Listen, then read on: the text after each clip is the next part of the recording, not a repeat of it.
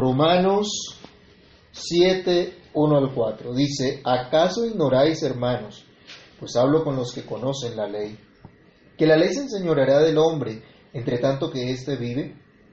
Porque la mujer casada está sujeta por ley, por la ley al marido, mientras éste vive. Pero si el marido muriere, ella queda libre de la ley del marido. Así que si en, la del marido se uniere a otro varón, será llamado adúltera. Pero si su marido muriere, es libre de esa ley de tal manera que si se uniere a otro marido, no será adúltera. Así también vosotros, hermanos míos, habéis muerto a la ley mediante el cuerpo de Cristo, para que seáis de otro, del que resucitó de los muertos, a fin de que llevemos fruto para Dios. Oremos. Padre que estás en los cielos, santificado sea tu nombre. Te bendecimos en esta hora, Señor, y te damos gracias por el privilegio que nos concedes en esta mañana de acercarnos a ti, de adorarte, de honrar tu santo nombre y de meditar en tu palabra. Rogamos Dios que nos dé la gracia de conocer, de entender tu verdad, que tu Espíritu Santo ilumine nuestro entendimiento para que comprendamos tu palabra, para que seamos afirmados y fortalecidos en ella. Que todo Dios en esta mañana podamos recibir esa nueva fuerza, esa gracia tuya, esa bendición tuya, que tu palabra haga lo que tiene que hacer en cada uno de nosotros para honra y gloria de tu santo nombre. En Cristo Jesús pedimos esto dándote muchas gracias. Amén. En un tiempo en el cual hemos visto restringidas nuestras libertades, aunque estén consagradas en una constitución nacional, es muy importante para cada uno de nosotros considerar cuál es la verdadera libertad. Hay la gracia de Dios, otro fruto de la justicia por la fe, que junto a la paz con Dios y a la santidad que vimos en los dos capítulos inmediatamente anteriores de Romanos, ahora en este capítulo 7 se nos va a mostrar. Cabe advertir que si alguno tomare este o cualquier otro texto de las escrituras fuera de su contexto original, muy probablemente va a llegar a conclusiones equivocadas. Por lo cual, no sobra decir, hermanos, que debemos considerar este capítulo junto a todo el pensamiento que ha venido desarrollando ya el apóstol Pablo a lo largo de su carta. Detalladamente y con gran emoción nos ha relatado el hecho de la justificación por la fe solamente como la única manera de ser salvos. Esto es el verdadero evangelio de justificación por fe, el evangelio de Cristo, ya que ni los paganos que se olvidaron de Dios, ni los, ni los religiosos que confiaban en sus externalidades pueden llegar a un verdadero conocimiento del Salvador a causa del pecado. Y solamente pueden ser librados por la soberana gracia de Dios que les es concedida solamente por la fe en Cristo, el Hijo de Dios. Una vez que el creyente recibe esta fe, para conocer lo que Dios le ha concedido, entonces puede disfrutar de estos beneficios como la paz con Dios, servirle en santidad y gozar de verdadera libertad. Es cierto que los romanos, al menos los que gozaban de la ciudadanía romana, gozaban de ciertos privilegios por su nacionalidad en comparación con los que no la tenían. Y como creyentes pudieron usar también de estos privilegios para la extensión del Evangelio. Pero llegaría el momento, y llegó, en que por causa de la fe tendrían que ser objeto de grandes persecuciones, como sucedió y en la historia se consigna. De tal forma que los hermanos de la iglesia que estaban en Roma debían considerar cuál era la verdadera libertad que Dios les había concedido. Algunos creen que la libertad es simplemente anarquía, es no, no reconocer autoridad alguna. Esto no era. Incluso los hermanos que estaban en Roma, en este momento específico de recibir esta carta, gozaban de ciertos privilegios de vivir en una metrópoli que garantizaba sus derechos y sus privilegios como ciudadanos, pero que por otro lado promovía una gran decadencia moral. los siglos, por siglos nuestra civilización occidental ha gozado de ciertas libertades y nuestros gobiernos hablan y dicen promover nuestras libertades. La pandemia ha dejado al descubierto la realidad de muchos de ellos. En medio de todo esto, amados hermanos, debemos considerar cuál es la verdadera libertad que Dios nos ha otorgado. El que nadie nos diga nada, el que nadie se meta con nosotros y nos deje hacer absolutamente todo lo que querramos. ¿En qué consiste la libertad de la ley de la cual nos habla el apóstol? Perdonen la introducción un poco larga, pero debemos anotar antes de iniciar que no se trata ni de anarquía para desconocer las autoridades legítimamente puestas por Dios, ni tampoco de antinomianismo para desconocer la ley de Dios como norma de fe y conducta para el creyente, como expresión revelada de la voluntad de Dios para nosotros, tal como lo hace la ley moral resumida en los diez mandamientos. Con esto en mente, consideremos, hermanos, algunas reflexiones acerca de la libertad de la ley. Así titulamos hoy nuestro estudio, Libertad de la ley. La libertad de la ley es un hecho que todo creyente debe conocer. Este es nuestro primer punto. Es algo que todo creyente debe experimentar, que todo creyente debe creer, así como las leyes a las que estamos sujetos en vida nos enseñan. Por eso, luego de haber terminado el capítulo anterior con esta grandiosa expresión, porque la paga del pecado es muerte, mas la dádiva de Dios es vida eterna en Cristo Jesús Señor nuestro, Después de habernos enseñado el apóstol en el capítulo anterior cuál es nuestro llamado a vivir y a servir a Dios en santidad, al haber sido libertados del pecado por esa gracia de Dios, ahora pasa a exponernos el beneficio de la verdadera libertad que gozamos. La verdadera libertad que tenemos solamente en Cristo. Se nos dice, ¿acaso ignoráis por favor, léanlo, allí tienen su Biblia, para que no se duerman si alguno tiene sueño. Nos dice, ¿acaso ignoráis, hermanos, pues hablo con los que conocen la ley, que la ley se enseñorea del hombre entre tanto que éste vive? Esta es una buena noticia para los hermanos. Pablo se dirige a una audiencia extraña. No, se dirige a los hermanos, se dirige a la iglesia. Él no está dirigiéndose a alguien con quien no tiene nada en común. Si bien es cierto, él no había visitado esta iglesia antes, compartía con ella el ser parte del cuerpo de Cristo, el ser llamado a la obediencia a la fe en Jesucristo. Compartía la misma realidad de haber sido hecho hijo de Dios. Pablo no habla como un catedrático que solo imparte un conocimiento, sino como un hermano más un miembro más del cuerpo de Cristo que está buscando edificar la fe de sus hermanos, compartiendo la buena noticia del Evangelio. Y aunque personalmente no conociera a muchos de ellos, los llama y los trata como lo que son en Cristo, como sus hermanos. Por cierto, ¿cómo tratas tú a aquellos que comparten tu misma fe? Aquellos que creen en el mismo Cristo que tú profesas, ¿cómo consideras a los que Dios ha puesto junto a ti para crecer en su gracia y en su conocimiento? ¿Cuánta es tu preocupación y entusiasmo para tus consiervos que experimentan la gracia de Dios? Y con el propósito de que sigan experimentando cada día el crecimiento y el conocimiento en la gracia de nuestro Señor Jesucristo. Pablo lo está haciendo en esta carta hablando a sus hermanos, para que consideren y para que disfruten la verdadera libertad que Dios les ha concedido.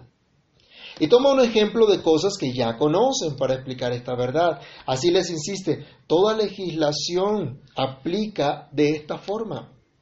¿Acaso ignoráis, hermanos, pues hablo con los que conocen la ley, que la ley se enseñorea del hombre entre tanto que éste vive?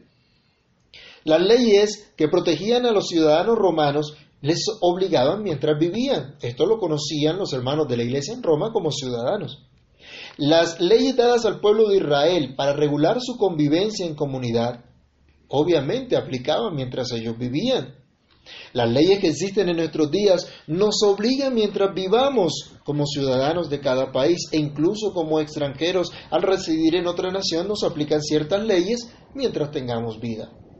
El presidente tiene unas obligaciones constitucionales que cumplir, pero si muere, ya no hay forma de obligarlo a ellas. Si firmas un contrato de trabajo o un préstamo, debes cumplir sus cláusulas durante el tiempo estipulado, pero si mueres en el entretanto, no resucitarás para continuar pagando la deuda o cumpliendo las cláusulas. Diríamos esto es sentido común, pero recordemos que el sentido común también ha sido afectado, ¿no? Lo vemos en nuestros días, por ejemplo, a causa del, del pecado, cómo ha sido afectado y cosas que diríamos es mero sentido común, la gente no lo comprende. Pablo habla a los que conocen la ley.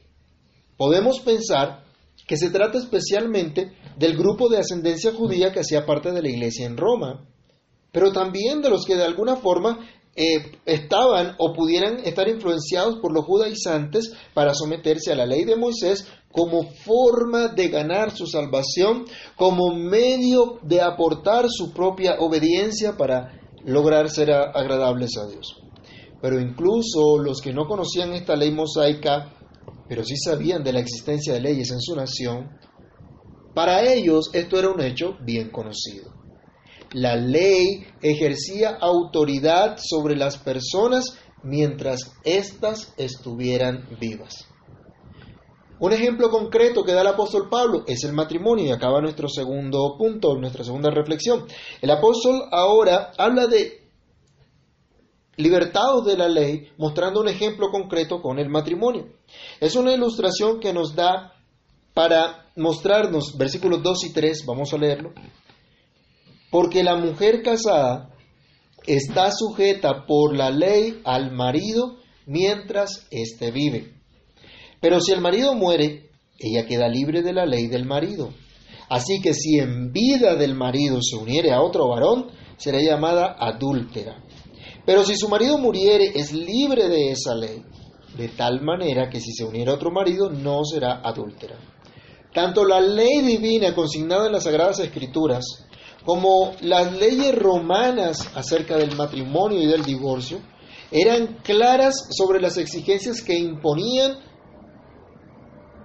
como ocurría el, el matrimonio, como era sabido en el matrimonio. El matrimonio demanda fidelidad y sujeción de por vida. Esa es la enseñanza de nuestro Señor Jesucristo, quien en Marcos capítulo 10, del versículo 1 al 12, señala el principio dado por Dios para el matrimonio, pero también habla de la regulación que fue dada en cuanto al divorcio a causa de la dureza del corazón del hombre, no como una forma de romper la unión que Dios dispuso, Vamos a leerlo, Marcos capítulo 10, del 1 al 12.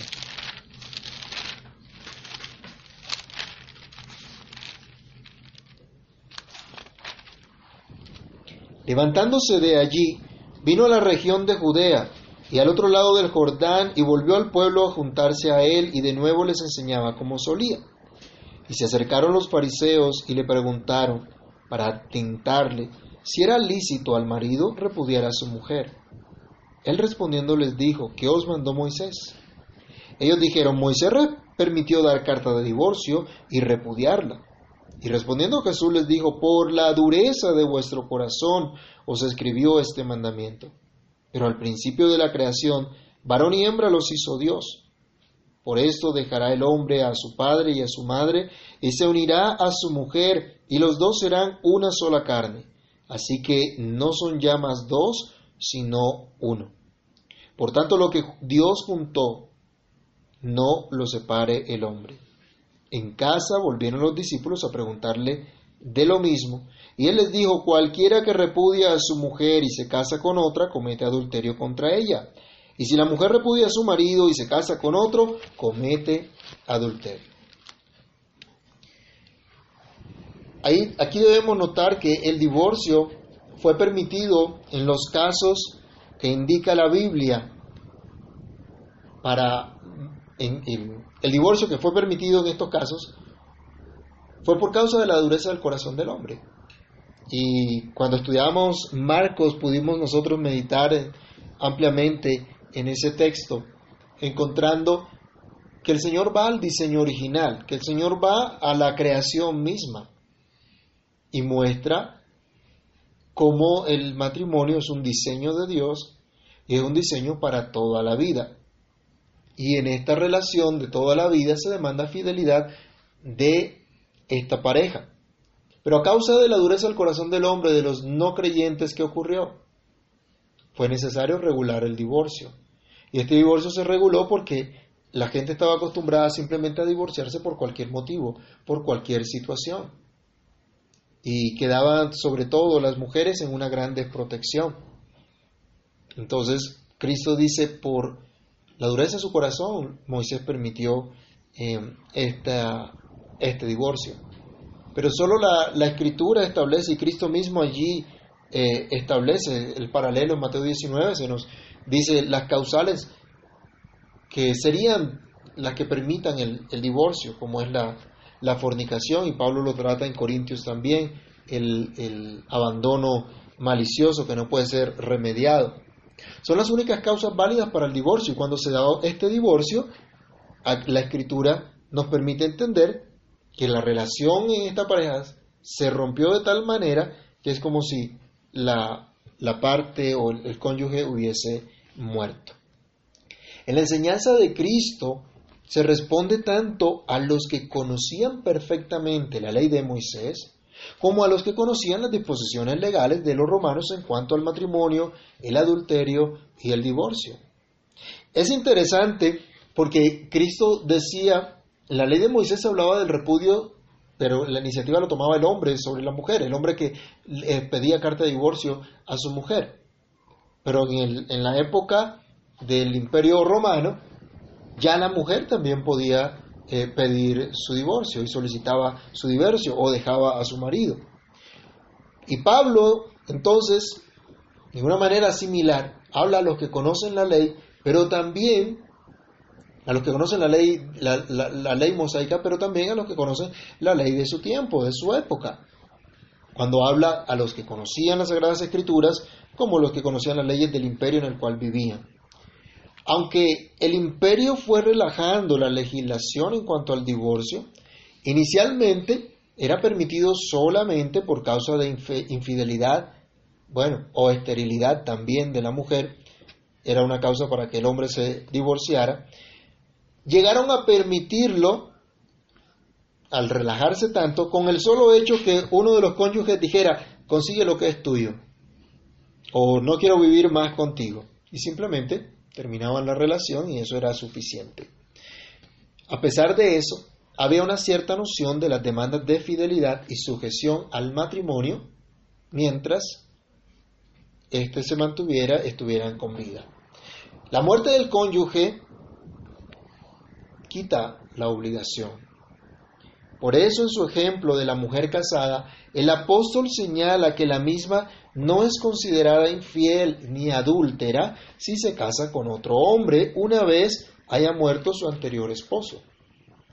Ni la legislación romana ni las sagradas escrituras impiden esto.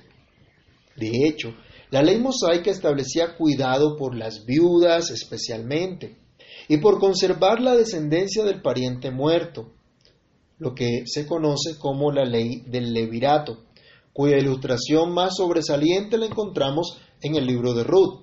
¿Se acuerdan que en este libro se nos muestra que Ruth, una viuda de un, de un ciudadano de Israel, fue redimida al casarse con el pariente más cercano de su esposo muerto?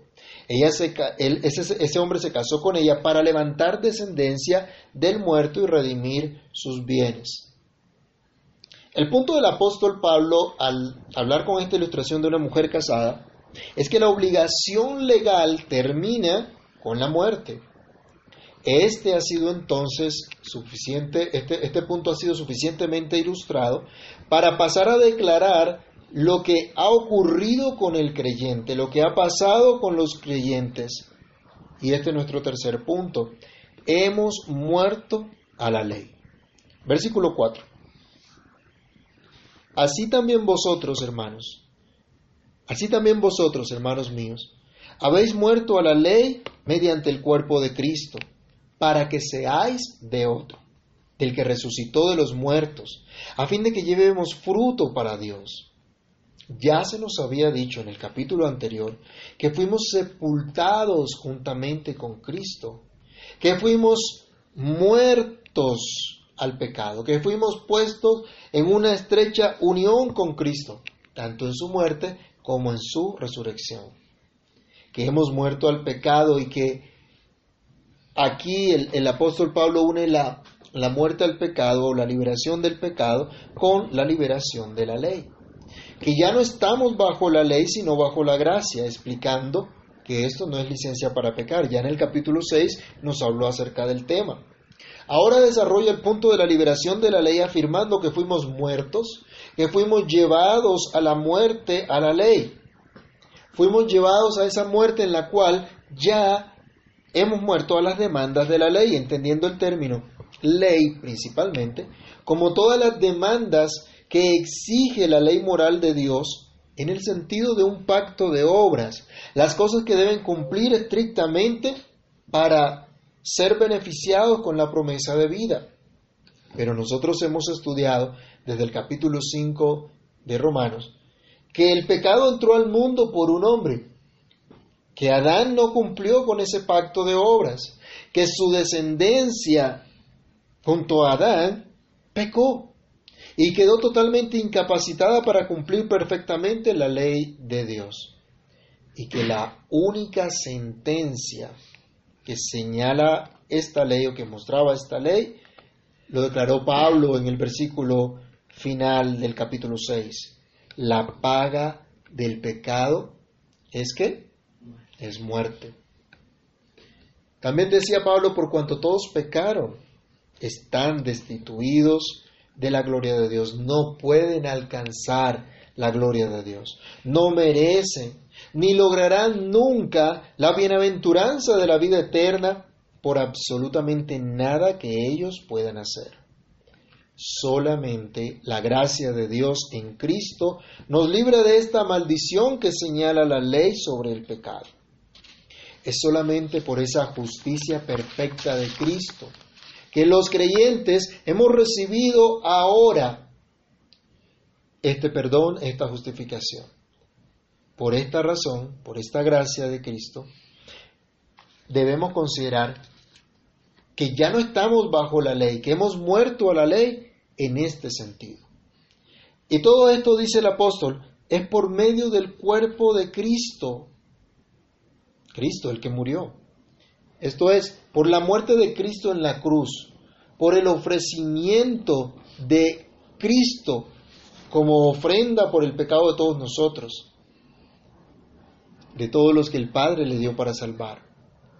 Hendrickson en su comentario nos dice, fue por medio del cuerpo de Cristo crucificado que nuestra deuda a la ley fue completamente saldada, para que como resultado los creyentes fuesen hechos muertos a la ley, habiendo sido totalmente pagada la cuenta de esta última. La cuenta que teníamos con la ley de Dios, que era impagable a causa de nuestro pecado, fue saldada. Por eso también en el capítulo 8, con gran emoción el apóstol Pablo nos dirá desde el versículo 1, ahora pues ninguna condenación hay para los que están en Cristo Jesús, los que no andan conforme a la carne, sino conforme al Espíritu. En virtud de nuestra unión con Cristo, quien llevó nuestra deuda, quien pagó lo que la ley exigía por nosotros, es que podemos considerar la liberación de la servidumbre de la ley, la liberación de las demandas de la ley que a causa del pecado no podíamos cumplir y que nos tenía bajo condenación. La servidumbre de la ley nos dice que por causa del pecado estamos bajo condenación.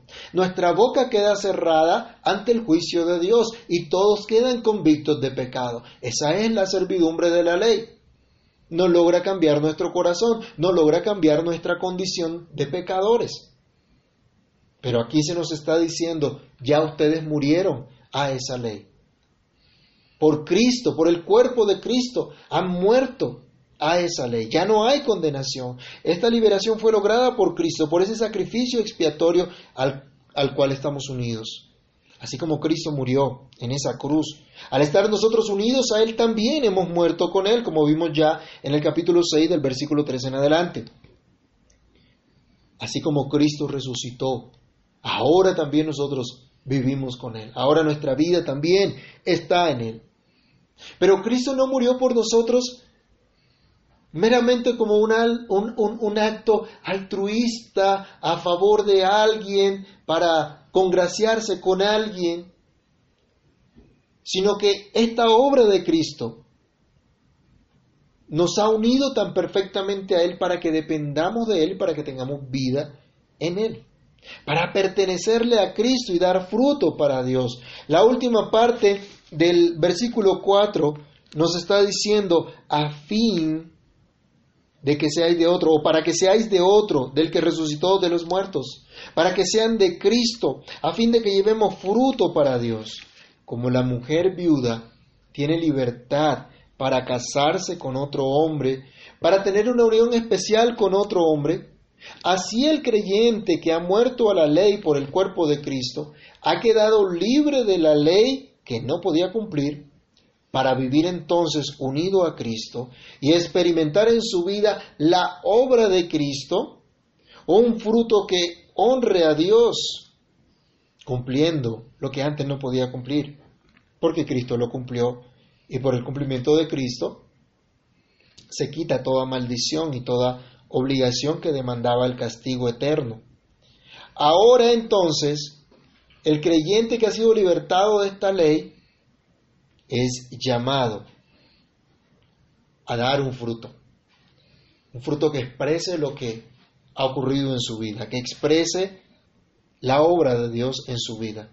Un fruto que honre a Dios, que dé fama a Dios, que exalte, que reconozca lo que Dios es y lo que Dios hace. Hermanos, se nos está diciendo aquí, ya no pertenecemos al pecado, ya no tenemos obligación con la ley para vivir condenados por ser pecadores, violadores de las demandas santas de Dios. Ahora le pertenecemos a Cristo. Estamos unidos a Él. Y por la vida que Él nos da, solamente por esa obra del Espíritu Santo en nosotros, podemos dar un fruto que honre a Dios. Un fruto que realmente demanda la ley de Dios, a la cual Ahora podemos ver cómo el salmista la veía correctamente. Vamos a leer unos versículos en el Salmo 119. Veamos Salmo 119.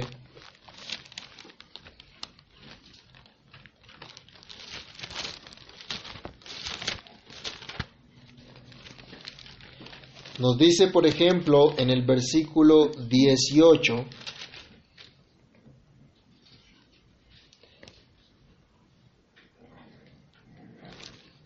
Perdón, no es el, el... Está oliendo acá mal.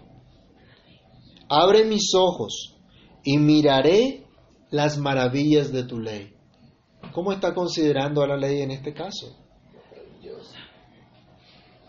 Las maravillas de la ley de Dios, lo especial de la ley de Dios.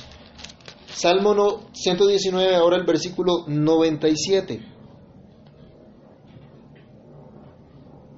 Oh, cuánto amo yo tu ley. Todo el día ella es mi meditación. Esto es lo que pasa ahora. Este es el fruto que ahora puede dar el creyente. Ahora ya no ve la ley de Dios como aquel, aquella autoridad que se imponía sobre él y que le condenaba simplemente. Ahora ve distinto esto gracias a la obra de Cristo ahora puede ver las maravillas de la ley de Dios y puede deleitarse en lo que Dios le dice. Salmo 119, versículo 105. Lámpara es a mis pies tu palabra y lumbrera a mi camino. Ahora la ley de Dios se convierte en guía, en dirección. El creyente sigue dependiendo de la ley de Dios como norma de fe y de conducta, porque es la que expresa la voluntad de Dios, es la que expresa lo que Dios dice que debemos hacer y cómo debemos vivir para su gloria.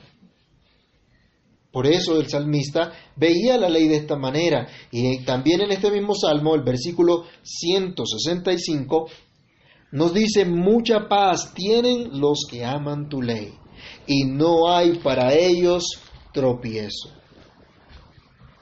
Dios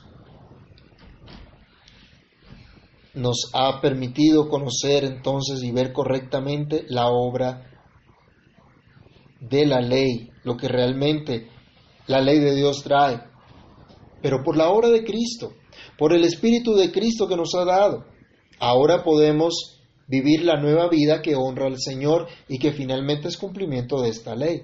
Colosenses capítulo 3, versículo 3, nos dice cuál es nuestra nueva realidad. Es lo que vivimos ahora. Porque habéis muerto y vuestra vida está escondida con Cristo en Dios. Nuestra vida es de Cristo, nuestra vida está en Él, le pertenece por completo a Él. En Romanos capítulo 1, el versículo 13, también el apóstol está diciendo, pero no quiero hermanos, perdón, esta no es la, la cita,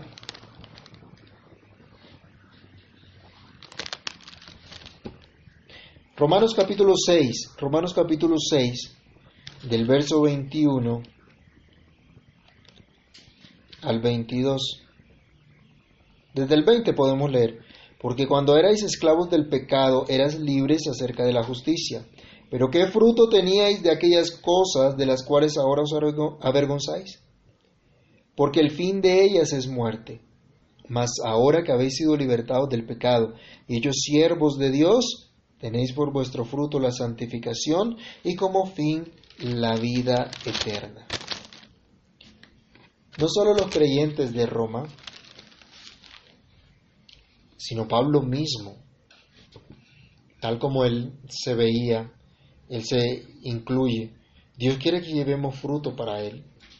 Todos los llamados a la fe, todos los que ahora pertenecemos a Cristo, tenemos un solo propósito y decimos es dar gloria a Dios. Pero dar gloria a Dios es dar fruto para Dios. Y esto es realmente glorificar al Señor. No es simplemente pronunciar algunas palabras, dar una mera declaración correcta sin una aplicación correcta. No es solo una ortodoxia sin ortopraxis.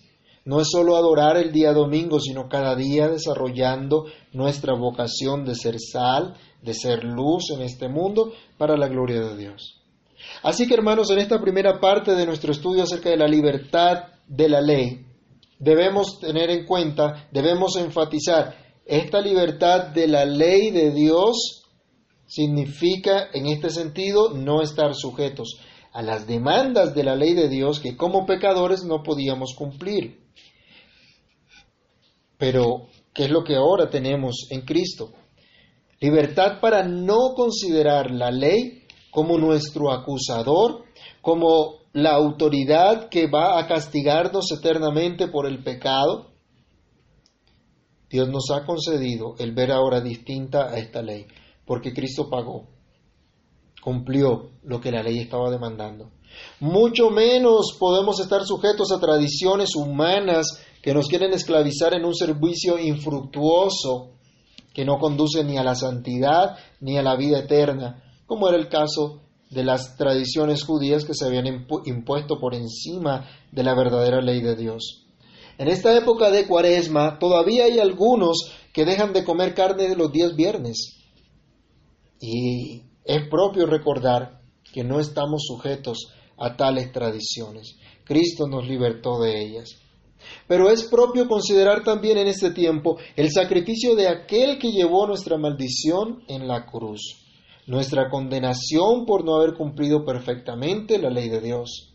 Es propio considerar que ahora tenemos una nueva relación con los diez mandamientos que resumen la ley moral de Dios, ya no de temor, ya no de castigo, sino de amor por aquel que nos salvó. Dios mediante la otra semana continuamos con este estudio. Vamos a dar gracias a Dios. Padre que estás en los cielos, en el nombre del Señor Jesucristo, te damos gracias por tu palabra, porque podemos meditar en ella, porque podemos conocer lo que tú nos has concedido. Esta libertad de aquellas demandas, de aquella deuda que no podíamos cumplir. Gracias porque Cristo ya lo hizo por nosotros, ya nos libertó, ya pagó esa deuda. Con el propósito que llevemos fruto para ti, con el propósito de que seamos de Cristo, que seamos servidores de Cristo. Señor, te pedimos misericordia, te rogamos que quieras obrar en nuestras vidas para que comprendamos el llamado que tú nos has hecho, para que podamos glorificar verdaderamente tu santo nombre, para que podamos honrarte. Encamínanos, Dios, y ayúdanos, y que podamos experimentar cada uno de nosotros un fruto que glorifique tu nombre, que nos podamos dar cuenta de la obra de tu Espíritu por el fruto que hay ahora en nuestras vidas. Todo esto te lo imploramos, Señor, dando muchas gracias en el nombre de Cristo nuestro Salvador. Amén y amén.